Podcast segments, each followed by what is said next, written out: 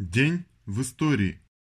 3 июня 1843 года родился Климент Аркадьевич Тимирязев, русский естествоиспытатель, дарвинист, один из основоположник Русской научной школы физиологии растений, член-корреспондент РАН, профессор Петровской земледельческой и лесной академии и Московского университета, из которого он ушел в отставку в 1911 году в знак протеста против притеснения студенчества.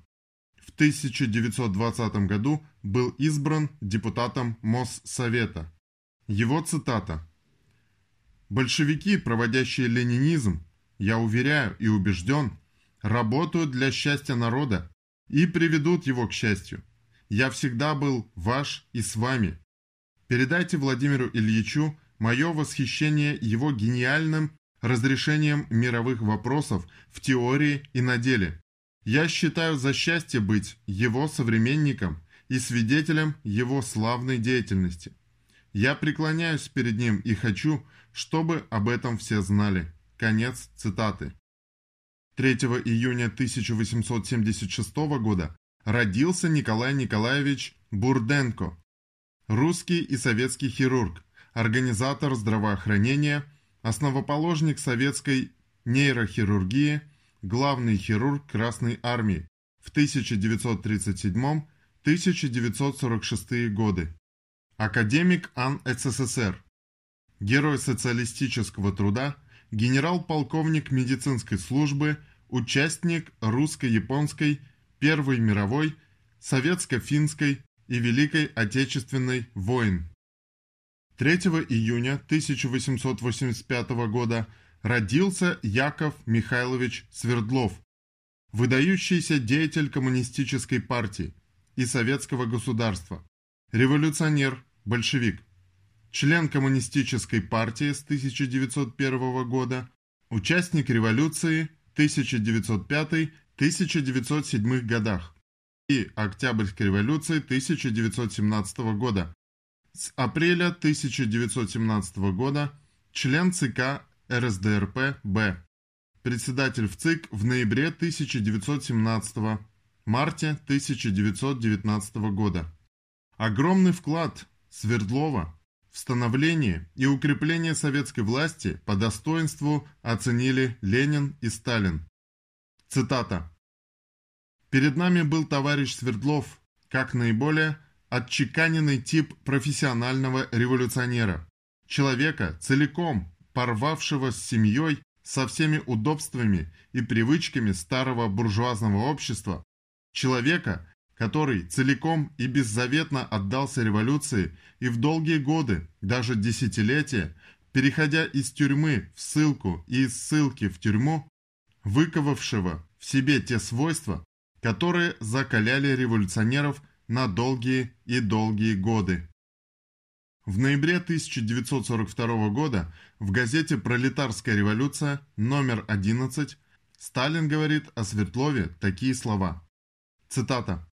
«Я далек от того, чтобы претендовать на полное знакомство со всеми организаторами и строителями нашей партии, но должен сказать, что из всех знакомых мне незаурядных организаторов я знаю, после Ленина. Лишь двух, которыми наша партия может и должна гордиться. Дубровинского, который погиб в Туруханской ссылке, и Якова Свердлова, который сгорел на работе по строительству партии и государства. Конец цитаты. 3 июня 1900 года Владимир Ильич Ленин арестован за нелегальный приезд в Петербург. 1946. Умер Михаил Иванович Калинин, выдающийся советский государственный и партийный деятель, председатель в ЦИК и ЦИК СССР, Президиума Верховного Совета СССР, Герой социалистического труда. Михаил Иванович Калинин, выдающийся руководитель коммунистической партии и советского государства, талантливый пропагандист марксизма-ленинизма, в 1893 году Калинин поступил рабочим на завод «Старый Арсенал» в Петербурге, а в 1896 году в пушечную мастерскую Путиловского завода в качестве токаря по металлу. В этот период Калинин включается в революционную борьбу, в революционную работу нелегальных рабочих организаций и выдвигается как один из передовых рабочих среди петербургского пролетариата. В 1898 году Калинин становится активным деятелем Петербургского союза борьбы за освобождение рабочего класса и членом РСДРП, профессиональным революционером-ленинцем, за что его постоянно преследовало царское правительство. Он вел революционную работу в Петербурге, в Тифлисе, в Ревеле, в Москве, являлся активным участником революции 1905-1907 годах. Был делегатом 4 съезда РСДРП. Калинин – активный участник Великой Октябрьской социалистической революции. После победы революции Калинин стал одним из виднейших руководителей молодого советского государства. В марте 1919 года, после смерти Свердлова, по предложению Ленина, Калинин был избран председателем в ЦИК. С этого времени в течение 27 лет Калинин самоотверженно работал на посту руководителя Верховного органа советского государства, отдавая все силы укреплению социалистического общества, социалистического отечества, упрочнению союза рабочих, крестьян и интеллигенции нашей страны и дружбы народов Советского Союза.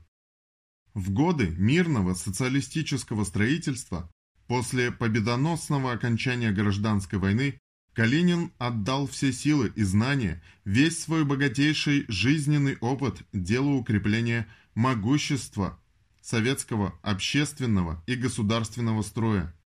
Верный соратник Ленина и Сталина, Калинин неустанно боролся против врагов партии и народа за торжество ленинизма.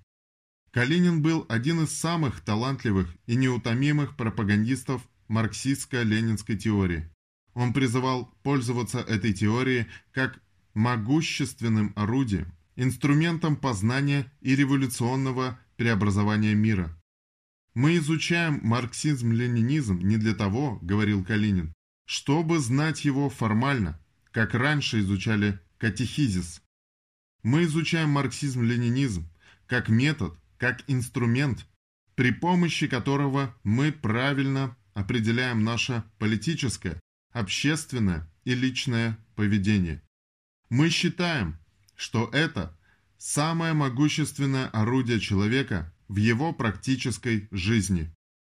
Калинин был мудрым воспитателем советского народа внедрявшим в широкие массы трудящихся дух советского патриотизма, идеологию пролетарского интернационализма, равноправия и дружбы народов. Калинину принадлежит ряд замечательных произведений по вопросам коммунистического воспитания советских людей, формирования новой социалистической морали, коллективности в быту и в труде и так далее. Большое теоретическое и практическое значение имеют труды Калинина по вопросам социалистического строительства на разных этапах развития советского общества. Советский патриотизм, как многократно указывал Калинин, является величайшей движущей силой советского общества. Советский патриотизм, писал он, окрыляет и духовно вооружает наш народ, он рождает подвиги совершенно простых людей, ранее незаметных. Он двигает поступками миллионов. Самым замечательным в пропаганде Калининым идей коммунистического воспитания масс является указание на тесную связь этой задачи с практическими вопросами социалистического строительства. Коммунистическое воспитание, говорил Калинин, в нашем понимании всегда мыслится конкретно. В наших условиях оно должно быть подчинено задачам, стоящим перед партией и советским государством. В годы Великой Отечественной войны Калинин, будучи тяжело больным, отдавал все свои силы делу победы Советского Союза над немецкими и японскими агрессорами. С первых дней войны Калинин активно участвовал в работе ЦК Коммунистической партии и Президиума Верховного Совета СССР, направленный на перестройку всей жизни советского народа на военный лад. Он возглавлял огромную законодательную работу военного времени. Большую роль в мобилизации всех сил народа на разгром врага играли пламенные патриотические выступления Калинина в дни Отечественной войны, вселявшие в советских воинов и весь советский народ уверенность в победе над врагом. Деятельность Калинина высоко оценена советским правительством. За боевые заслуги и работу по укреплению обороны страны в период гражданской войны он был дважды награжден Орденом Красного Знамени в 1935 году за выдающиеся заслуги по созданию и укреплению первого в мире социалистического государства рабочих и крестьян был награжден Орденом Ленина. В 1944 году за выдающиеся заслуги в деле строительства и укрепления советского государства в связи с 25-летием его деятельности на посту руководителя Верховного органа советской власти Ему присвоено звание Героя социалистического труда с вручением Ордена Ленина и золотой медали «Серб и молот». В 1945 году в связи с 70-летием Калинин был награжден Орденом Ленина. Жизнь и деятельность Калинина являются образцом героического служения делу коммунизма.